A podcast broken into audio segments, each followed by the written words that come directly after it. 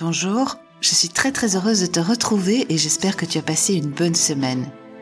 Aujourd'hui, je vais te parler du pouvoir de, de nos pensées à travers une expérience qu'a fait le docteur Masaru Emoto. Je t'explique tout ça après l'intro. Je suis très heureuse de te retrouver dans ce nouvel épisode de Réveille ton essentiel. Je m'appelle Claire Michaud, je suis art thérapeute, énergéticienne, tarot coach et mentor spirituel. J'accompagne les personnes qui ont envie de réinventer leur vie en osant exprimer leur unicité et leur authenticité. J'ai créé ce podcast pour te partager des conseils, des clés, des outils, mon expérience aussi, pour aller vers ta liberté, celle d'être toi, pour te connecter à ton âme, pour incarner tes valeurs, pour t'aider à reconnaître et à assumer tes différences qui font que tu es toi et tu es unique, pour que tu puisses retrouver ce qui fait vibrer ton cœur afin que tu prennes ta juste place dans une vie pleine de sens et de joie. Le docteur Masaru Emoto est titulaire d'un doctorat à l'université de Yokohama en médecine alternative et il est connu pour sa théorie sur les effets de la pensée et des émotions sur l'eau. Il a réussi à observer les réactions de l'eau en photographiant des cristaux gelés. À travers ses expériences, il a démontré que la pensée a un pouvoir instantané de création. Je t'explique. Il a congelé des échantillons d'eau à moins 20 degrés durant 3 heures pour qu'ils se cristallisent.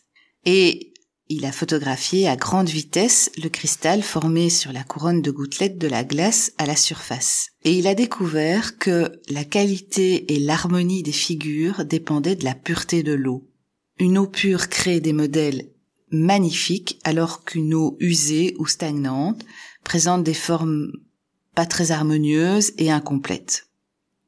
Alors il a été plus loin et il s'est intéressé à la structure moléculaire de l'eau et à ce qui pourrait l'influencer.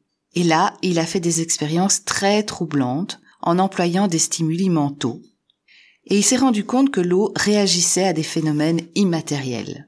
Pour démontrer ça, il a commencé par photographier des gouttelettes du barrage de Fujiwara.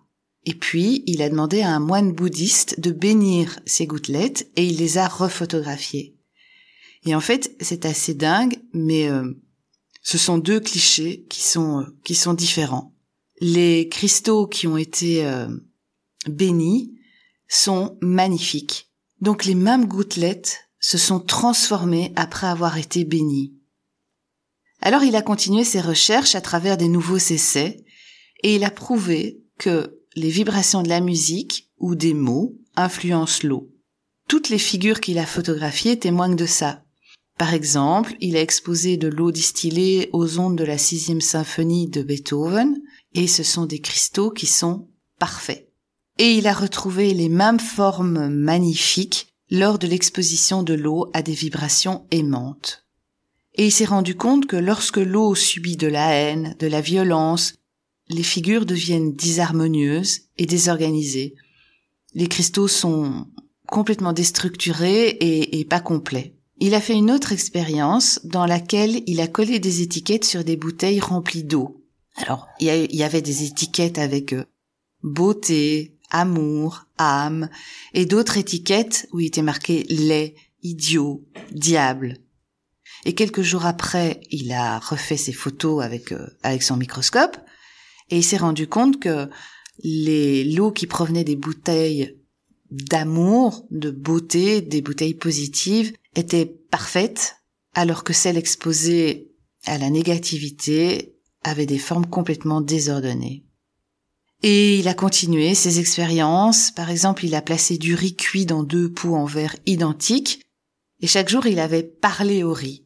Alors le premier pot, il remerciait le riz, euh, il lui disait des mots, euh, des mots positifs, des mots d'amour, et le deuxième pot de riz, il le traitait de, de bon à rien, de nul. Et après un mois, il a constaté que la céréale qui a été malmenée avait moisi beaucoup plus vite que l'autre. Alors tu vas te demander pourquoi je te raconte ça, en quoi c'est important pour nous?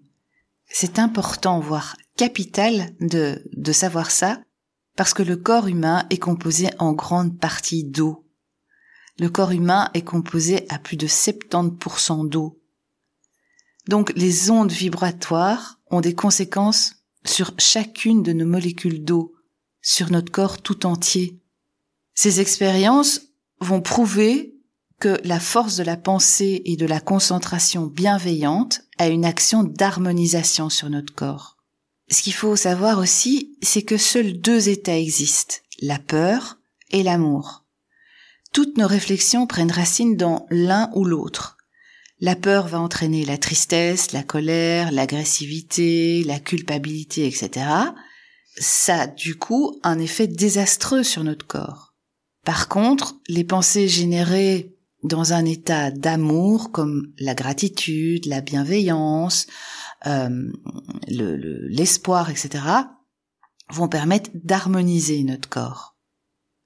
Maintenant que tu sais ça, ce serait bien de faire attention à la façon dont tu te traites. Combien de fois, quand on fait une bêtise, on se dit oh je suis bête, oh quel imbécile, oh je suis distraite. Et souvent, on n'est pas tendre avec nous, en fait. On est on est sévère, on n'est pas gentil, et donc on nous envoie des pensées de peur, des pensées euh, assez violentes, voire traumatisantes pour notre corps, ce qui transforme toutes ces toutes ces molécules d'eau qui font partie de nous et qui, et qui nous maintiennent dans, dans un état de, désharmonie. Donc c'est important de savoir ça, parce que vu que tout part de nous, si nous ne nous aimons pas assez, si nous nous traitons de tous les noms, on ne peut pas vibrer des bonnes fréquences. On ne peut pas monter notre taux vibratoire, bien au contraire. Donc si tu as envie euh, d'attirer des chouettes choses dans ta vie, etc., etc., la première chose à faire, c'est t'occuper de toi, c'est d'apprendre à t'aimer, c'est d'apprendre à être bienveillante ou bienveillant avec toi, de t'envoyer de l'amour, de t'envoyer de euh, de la tolérance. On fait tous des erreurs et c'est pas grave. C'est dans l'erreur qu'on apprend. Quand on apprend à marcher, on tombe. On tombe pourquoi? Parce qu'on fait une erreur. Donc c'est se faire confiance, être tolérant, être aimant, être réconfortant avec soi comme on le serait avec un enfant. Et à chaque moment, tu peux transformer ça, parce que ça ne dépend que de toi. Et tu peux aller plus loin, tu peux aussi te prendre dans tes bras. Essaye là maintenant, juste de, de mettre, tu vois, de croiser tes bras devant toi et de, et de te serrer fort. Et ressens à l'intérieur de toi comme ça te fait du bien. C'est immédiat. Et tu peux le faire à chaque moment, tout le temps, quand tu en as besoin. Ça ne dépend que de toi. Et ça devient magique alors. Ça devient magique parce que parce que tu n'as plus besoin de l'extérieur pour être bien. Tu vas pouvoir être bien à partir de toi et, te donner du courage si tu en as besoin, te donner de l'amour, te dire bah oui, je suis quelqu'un de bien. Si je suis ici aujourd'hui, c'est parce que j'ai fait des chouettes choses dans ma vie. N'écoute pas ton cerveau qui va toujours te montrer ce qui n'a pas été, euh, ses frustrations, etc. Écoute ton cœur, écoute ton âme. Parce que ton cœur et ton âme, ils t'aiment indéfiniment. Je te remercie de m'avoir écouté. Je te retrouve la semaine prochaine pour un nouvel épisode. Au revoir.